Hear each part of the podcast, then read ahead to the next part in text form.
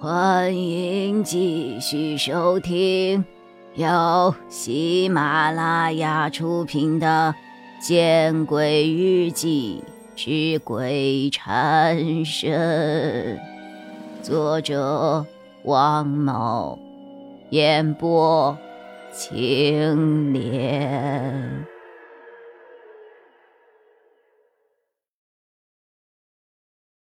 瑶瑶，还有一个问题。你听到的摄像的女人的声音是崔敏吗？王凯对我露出了希冀无比的眼神。我们自然都明白王凯的这句话的言外之意。如果是崔敏的话，那么崔敏就是黄衣女孩被害的第一嫌疑人。首先，她撒谎了，她认识黄衣女孩，而且关系还不一般。不然怎么会为他庆生呢？第二，他是当时的楼管，他完全可能去作案的。第三，他和黄衣女孩那一天待在一起的时间肯定不短。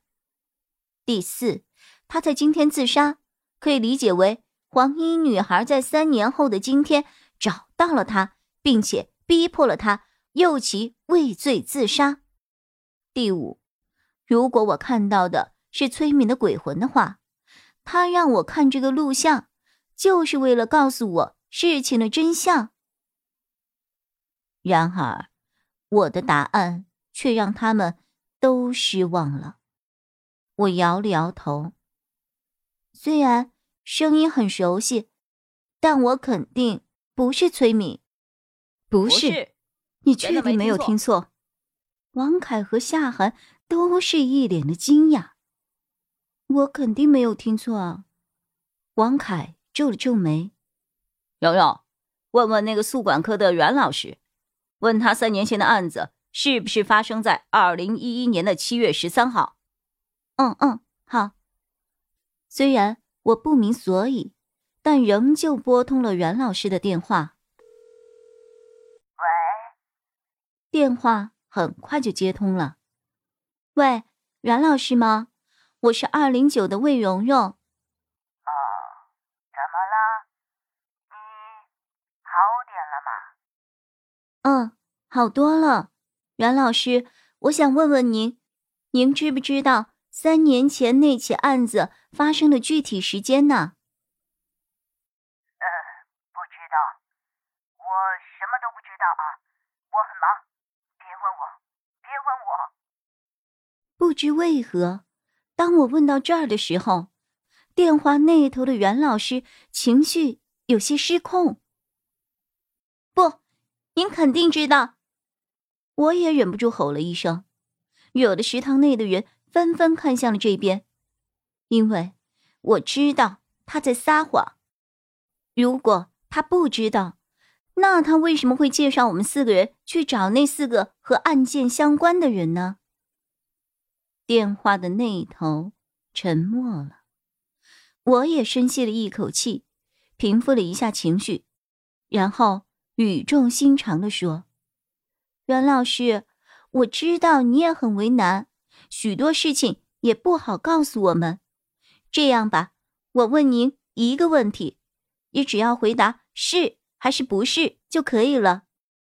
三年前那起案子是不是发生在？”七月十三号，不是。袁老师似乎毫不犹豫的回答，而且随即便挂了电话。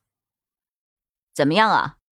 王凯看向了我，他说：“不是。”他确定吗？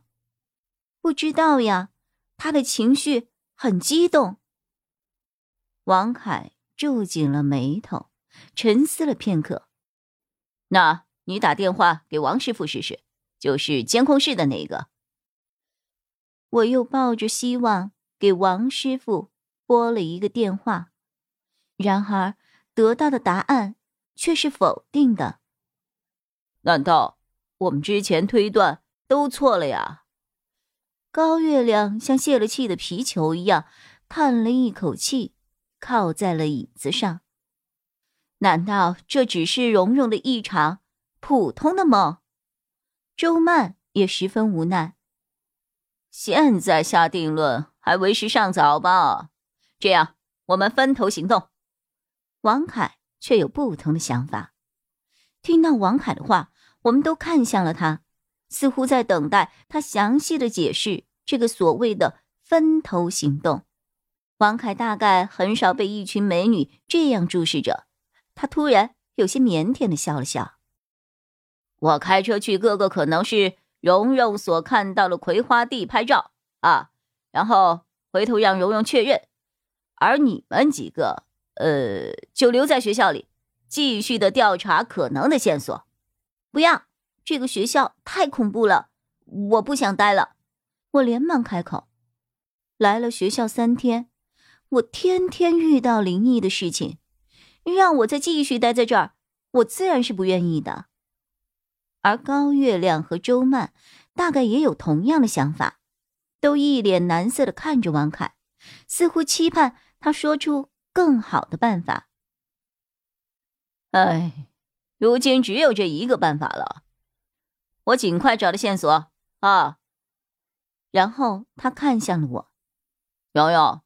待在外面也一样危险，不是吗？至少你待在学校还有同学啊。我们不要半途而废，做令自己后悔的选择，好不好？我身子一震，低下了头。我自然知道王海话里的意思，不过我如今已经被鬼缠身了。自从与郑高阳分手之后，我又何尝不是？天天遇鬼啊！虽然学校恐怖，但至少还有三个室友相互帮助啊。再说了，如今已经有了一点点的线索，如果半途而废，以后遇到更可怕的事情，我恐怕真的会后悔。夏寒对王凯和我说的后半句话显然不太明白，但是他还是点了点头。语重心长的看着周曼和高月亮，嗯，如今二零九宿舍已经做了法事，至少在三天之内，二零九宿舍里是不会有什么灵异事情了。我们安心的去调查吧。三天的时间说长不长，说短其实也不短。兴许我们真能够调查出事情的真相，那样。我们就安心了，不是吗？本集播讲完毕，你关注了吗？还没有？那，你转头看看身后。